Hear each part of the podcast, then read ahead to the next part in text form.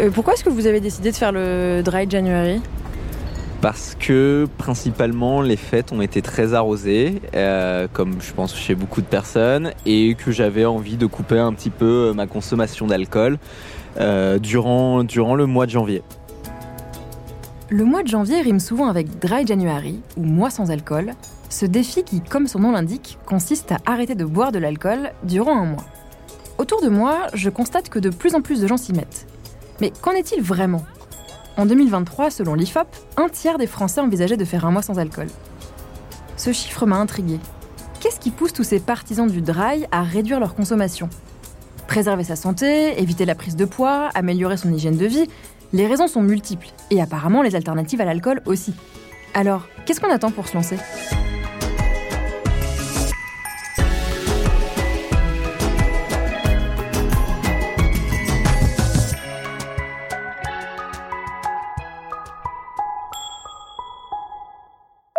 Coucou Alice, euh, je te laisse un message. Je viens de passer devant euh, euh, la boutique sans alcool.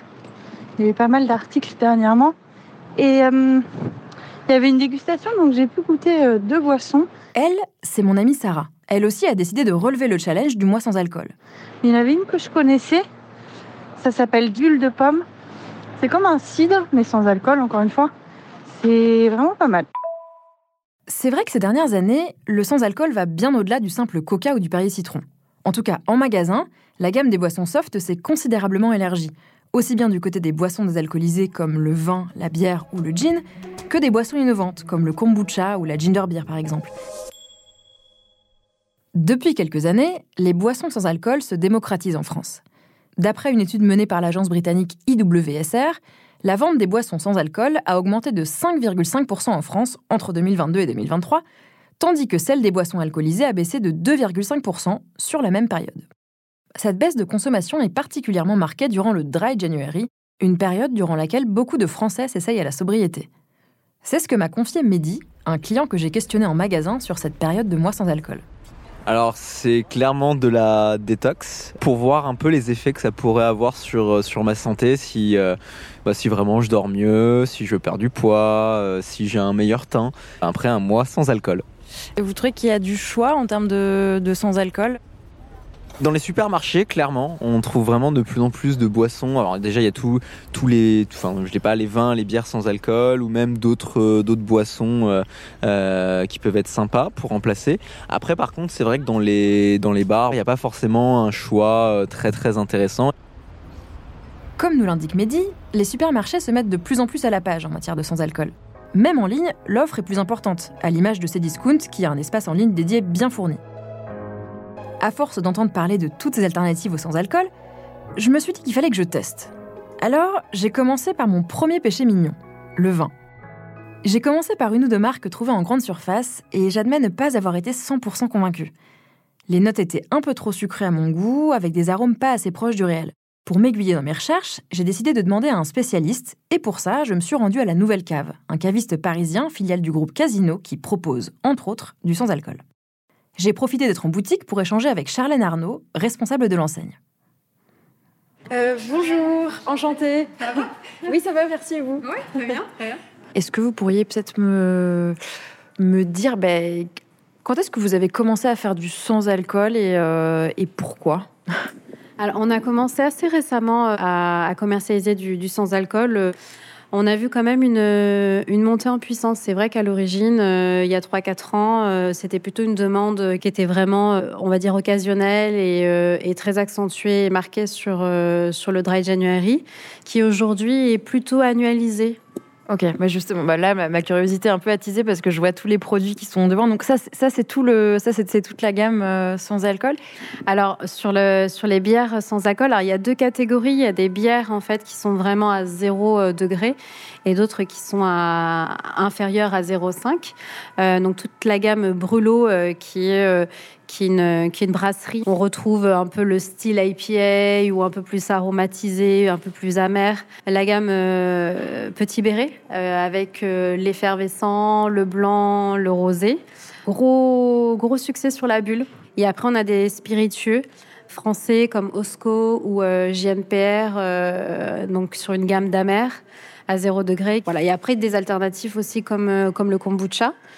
C'est aussi des choses qui fonctionnent bien et à la fois en physique et sur le digital. Je me demandais bah, qui étaient un peu vos clients types et pourquoi est-ce qu'ils venaient acheter ces produits sans alcool?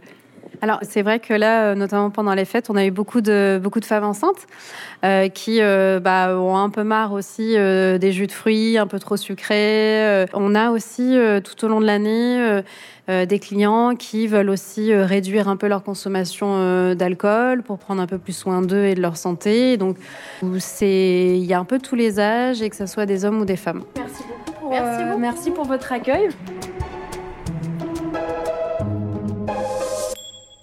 Cet échange confirme bien la tendance. Nous sommes de plus en plus nombreux à vouloir consommer sans alcool au mois de janvier, oui, mais pas que.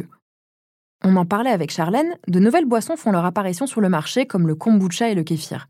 Ces boissons fermentées qui font fureur dans l'Hexagone sont prisées à la fois pour leur note gourmande, leur vertu énergisante et leur composition faiblement calorique. La ginger beer sort également du lot.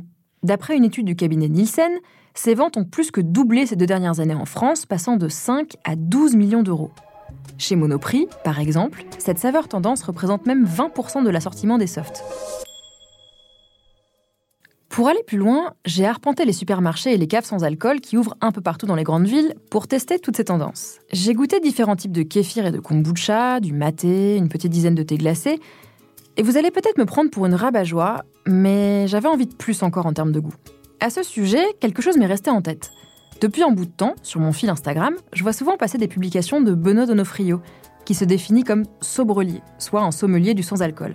C'est un tout nouveau métier qui reste encore assez peu connu en France, mais qui s'invite de plus en plus à la table des restaurants. Ses compositions ont l'air incroyables. Ça m'a donné envie d'en savoir plus. Je suis donc allée à sa rencontre chez Ventru, un restaurant à Paris où il élabore des accords mets et boissons soft. Qu'est-ce qui a fait que tu as voulu devenir sobrelier et qu'est-ce que ça veut dire être euh, sobrelier je suis, je suis sommelier depuis, depuis 13 ans. J'ai réenvisagé ma façon de faire le métier il n'y a, a, pas si longtemps. Et étant de plus en plus sensible aux gens qui venaient au restaurant et qui euh, manifestaient leur envie de ne pas nécessairement boire d'alcool. Et là, tu peux juste me dire ce que tu es euh, en train de faire. Là, ça sent extrêmement bon. Merci. Là, je suis en train de, de passer au, au tamis à maille fine euh, ce qu'on pourrait qualifier de, lait végétal, de, cacahuètes euh, caramélisées. Et euh, j'ai voulu concentrer les arômes. Tu as la sensation que, le, que l'univers du, sans-alcool et que le, le métier notamment de sobrelier va se démocratiser dans les années à venir? Oh voilà, il y a le café, il y a les infusions de plantes, il y a, il y a les jus au-delà du raisin, ayant bénéficié d'une fermentation alcoolique ou pas. Il y a les spiritueux, il y a les distillats, il y a les liqueurs, il y a les végétaux, enfin, il, y a les, boissons fermentées, pas alcoolisées. À partir du moment où les sommeliers et les sommeliers comprendront et qu'ils comprendront que la nécessité aujourd'hui, c'est, d'être plus inclusif, à ce moment-là, ils deviendront sobrelières et sobreliers. Alors qu'il y a encore quelques années, les alternatives à l'alcool étaient franchement maigres, je constate qu'il y a désormais un vrai marché, encore émergent, mais avec des offres très intéressantes qui vont bien au-delà du basique Virgin Mojito. Et moi, je trouve ça vraiment bien d'avoir des boissons plus inclusives, aussi bien pour les personnes qui ne peuvent pas consommer d'alcool pour des raisons de santé, que les personnes qui ont tout simplement envie d'une alternative pour des raisons qui leur sont propres.